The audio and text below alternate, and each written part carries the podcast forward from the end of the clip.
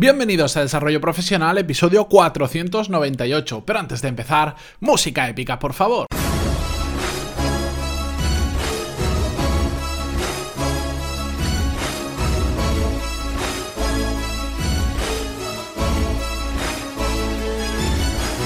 Muy buenos días a todos y bienvenidos un jueves más a Desarrollo Profesional, el podcast donde hablamos sobre todas las técnicas, habilidades, estrategias y trucos necesarios para mejorar cada día en nuestro trabajo.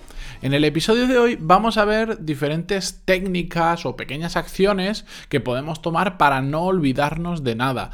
Hay muchos libros sobre este, sobre este tema, algunos de ellos son extremadamente complejos o te enseñan técnicas que tienes que practicar una barbaridad que al final dices, no sé si me termina de compensar, salvo que seas, estés muy interesado en ese tema, mm, a veces estos libros se hacen demasiado densos y la propia técnica para memorizar, para, para mejorar la memoria casi es más complicada que, que apuntártelo en un papel o que, o que hacer técnicas más sencillas. comillas. Este tema llevaba un tiempo que quería traerlo porque no nos sirve solo a nivel personal, que también por supuesto, sino que también a nivel profesional, que creo que es donde cuando se nos olvidan las cosas, peor quedamos con otras personas porque es cuando quedamos mal delante de un cliente, porque le hemos prometido que le íbamos a pasar una información que se nos olvida, porque em, perdemos mucho tiempo mm, teniendo que recordar cosas que igual no son tan importantes o simplemente porque nos olvidamos de algunas cosas, eso nos lleva más trabajo y dejamos de ser eficientes con nuestro tiempo. Bien, dicho esto, una cosa importante que tengo que resaltar antes de nada es una pequeña aclaración. Para mí, el objetivo no es mejorar en sí la memoria, que oye, si la mejoro, perfecto. Todo, todo lo que pueda mejorarla, mejor. Pero para mí el objetivo es no olvidarme de nada. Por lo que mejorar la memoria simplemente es una de las cosas que podemos hacer para alcanzar ese objetivo. Pero para mí, y que os recomiendo que tengáis ese mismo objetivo, es no olvidarnos de nada. ¿De acuerdo? Eh, al final, lo primero de todo que tenemos que tener en cuenta es eh, que ante todo siempre es mejor para aquellos que somos de, igual, de menor memoria o de memoria más corta o más a corto plazo, lo primero es intentar evitar tener que recordar las cosas. Aunque estemos hablando de un podcast sobre técnicas para acordarnos de más, mm, lo mejor es evitarlo. Si eso nos genera un problema, si somos conscientes de que igual no tenemos tanta memoria como estas personas que se acuerdan todos los números de teléfono de cabeza o toda la fecha de cumpleaños siempre, bueno, pues si somos conscientes de, de esa limitación que tenemos, lo mejor es simplemente tener que olvidarnos eh, de recordar las cosas. Y para mí eso es lo más importante. Es como prevenir antes que curar. Es no intentar luchar contra la marea o no intentar luchar contra una de nuestras debilidades. Pero ¿cómo podemos hacer esto exactamente? Bueno, primero de todo, siempre que podamos tenemos que hacer las cosas directamente, no permitirnos dejarlo para más adelante, que ahí es cuando nos tenemos que acordar o tenemos que utilizar otras técnicas. No, si hay algo que lo podemos hacer en el momento que tardamos un minuto, es más fácil hacerlo que dejarlo para más adelante. Hay mm, infinitas menos más probabilidades de que lo hagamos bien a que si lo dejamos para más adelante, pues que nos acordemos, que terminemos haciéndolo o que nos acordemos en fecha, que ese es otro tema. Pero bueno, por ejemplo, la típica situación que estás con un cliente y te dice, ay, pues envíame información que estoy interesado. Y, tú siempre dices, bueno, después cuando llegue a la oficina o mañana, cuando tengo un poquito de tiempo, te hago llegar la información. A ver, si es algo que lo puedes enviar ahí mismo desde tu móvil o estás con un portátil, hazlo en el segundo y dices, mira, ah, vamos a hacer una cosa, Ahora mismo te lo envío. Dame un segundito, dime tu email y directamente se lo enviéis. Y ya está. Que decís, no, es que es mucha información que hay que recopilar. Bueno, habría que ver si es algo que os pasa habitualmente. Simplemente tened un email preparado como si fuera un borrador con toda esa información y directamente cuando, hay, cuando sucede esta ocasión, ahí cogéis ese email borrador, le ponéis la dirección que lo queréis enviar y ya está. Y siempre tenéis esa información, digamos, ya recopilada. Si es algo que no es habitual que envíes, bueno, es normal, pues que igual en el momento no es tan fácil y lo tienes que hacer para más adelante. Y aquí entra el segundo punto importante. Si no lo podemos hacer directamente porque conlleva más tiempo, porque no tenemos la información o lo que sea, La mejor forma de continuar es apuntar las cosas cuando suceden o cuando ocurren. Y a mí esto es lo que, lo que mejor me funciona. Yo siempre eh, era el típico que decía, se me ocurría una idea para cualquier cosa, por ejemplo, puede ser para un tema del podcast. Se te ocurre porque vas conduciendo, escuchas algo en la radio, o en una canción, o simplemente estás pensando y dices, ah, mira, qué tema tan interesante, lo voy a traer al podcast lo dejas ahí y dices, bueno, ya cuando llegue, eh, o lo que sea, ya lo apuntaré. En, yo tengo una hoja de cálculo con cada día de lo que voy a hablar, etcétera, una planificación. Ya lo apuntaré cuando llegue. ¿Qué pasa?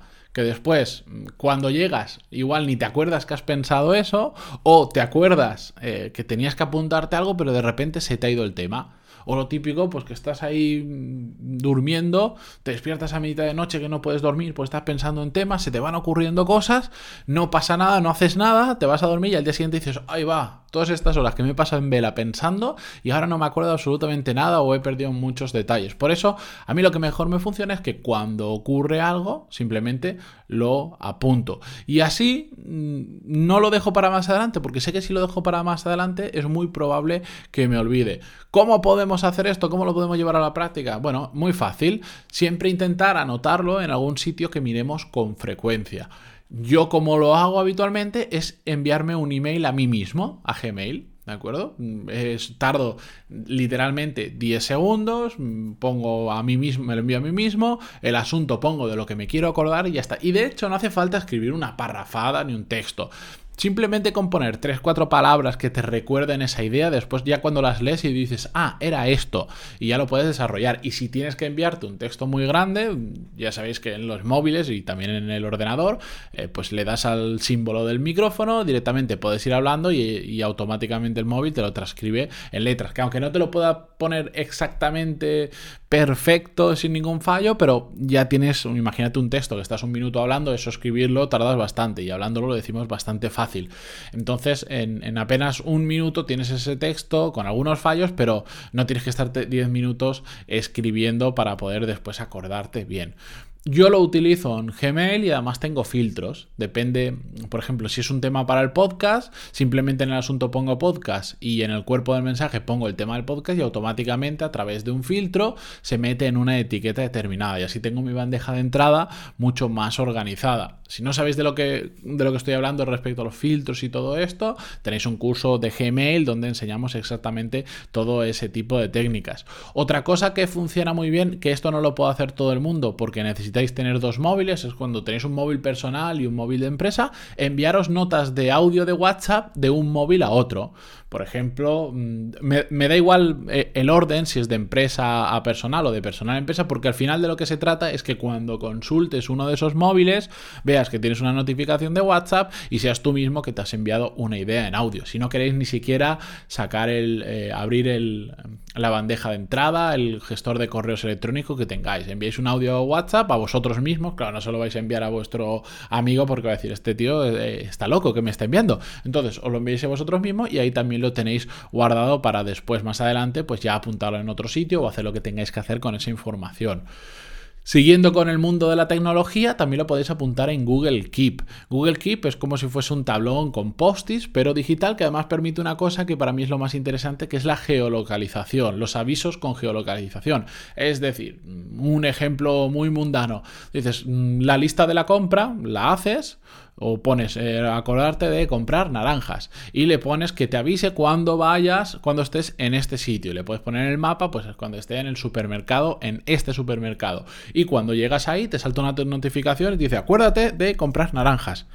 Así de simple. Eso lo puedes hacer también, imaginar que estáis de camino a una reunión y dices, me tengo que acordar de decir esto que no lo habíamos apuntado en, el orden del día. Pues haces lo mismo, lo puedes poner en Google Keep y puedes poner cuando llegue a este sitio, avísame de esta nota y ahí te pones todo lo que quieras. Y si no, también lo podemos hacer, apuntarnos todo esto un poco más a la vieja usanza en un papel. Así de simple, en un papel que te guardas en el bolsillo junto con las llaves o en el mismo bolsillo donde llevas el móvil, en algún sitio que vayas a encontrar ese papel. No vale escribirlo en un papel y dejarlo en una carpeta encima de un archivador que después no vas a ver nunca más.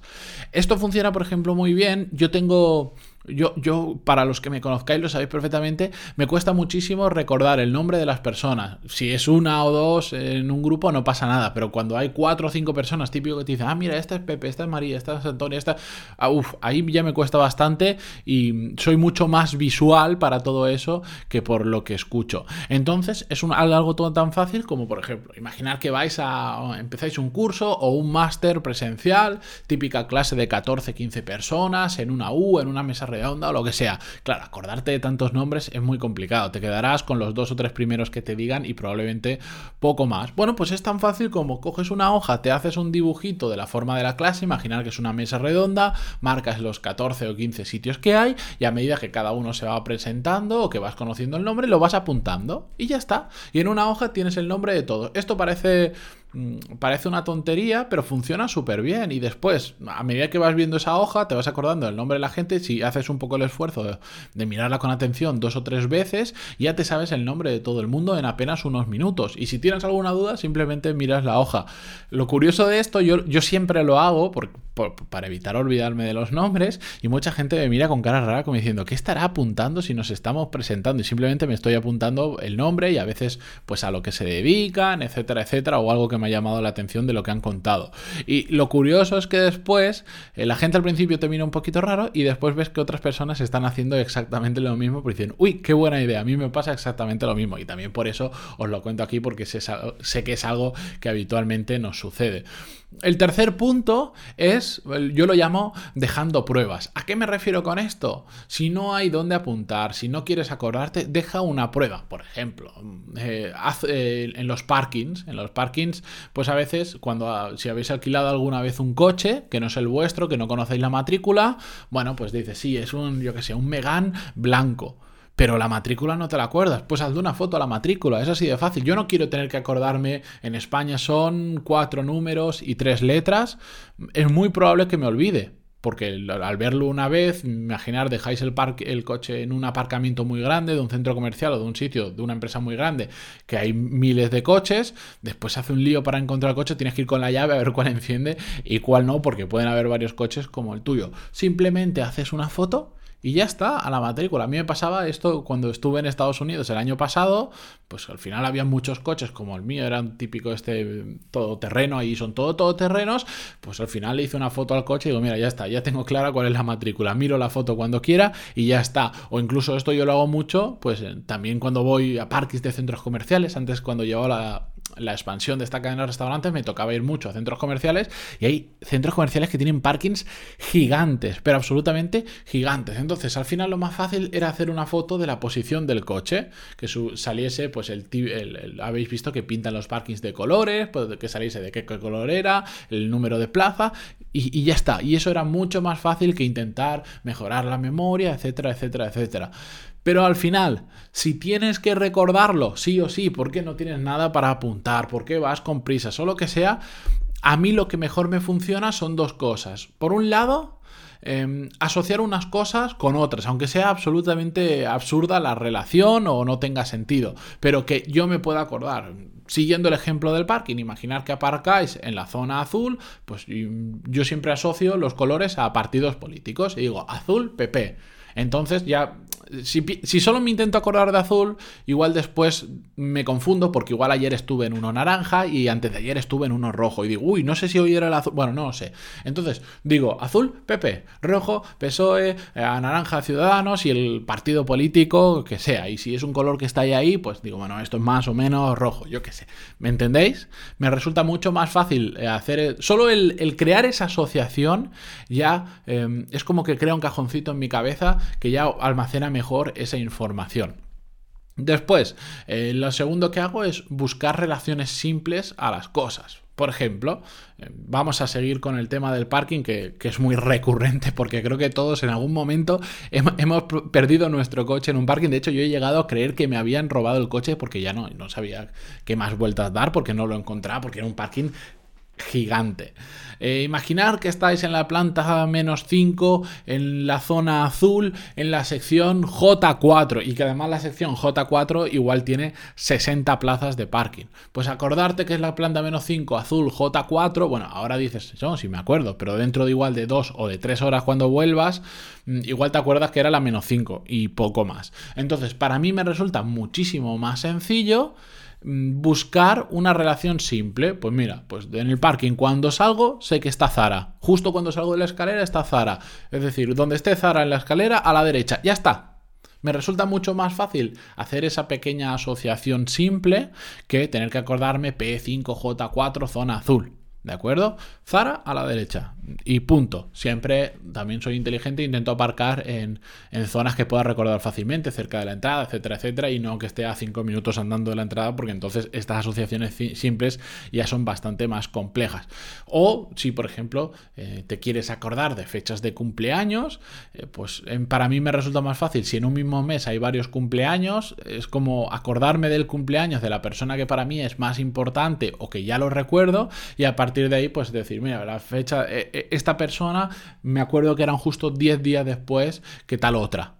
Pero no me tengo que acordar que una es el 11 y la otra es el 21, porque a mí me cuesta más. Mm, si la del 11 yo ya la recuerdo más que de sobra, porque igual es un familiar mío, es mi madre o lo que sea, bueno, pues es más fácil a eso sumarle 10 que decir el otro es el 21, porque si uno es el 11, el otro el 21 y el otro el 24, ah, ahí es cuando se me empiezan a complicar y ya no sé si uno era el 24 o el 21, entonces a mí me sirve más decir, pues este era X días antes o X días después que la otra persona. Que al final estoy eh, acordándome de un número igual, pero estoy utilizando una referencia base que es el cumpleaños que ya, por ejemplo, me acuerdo mucho.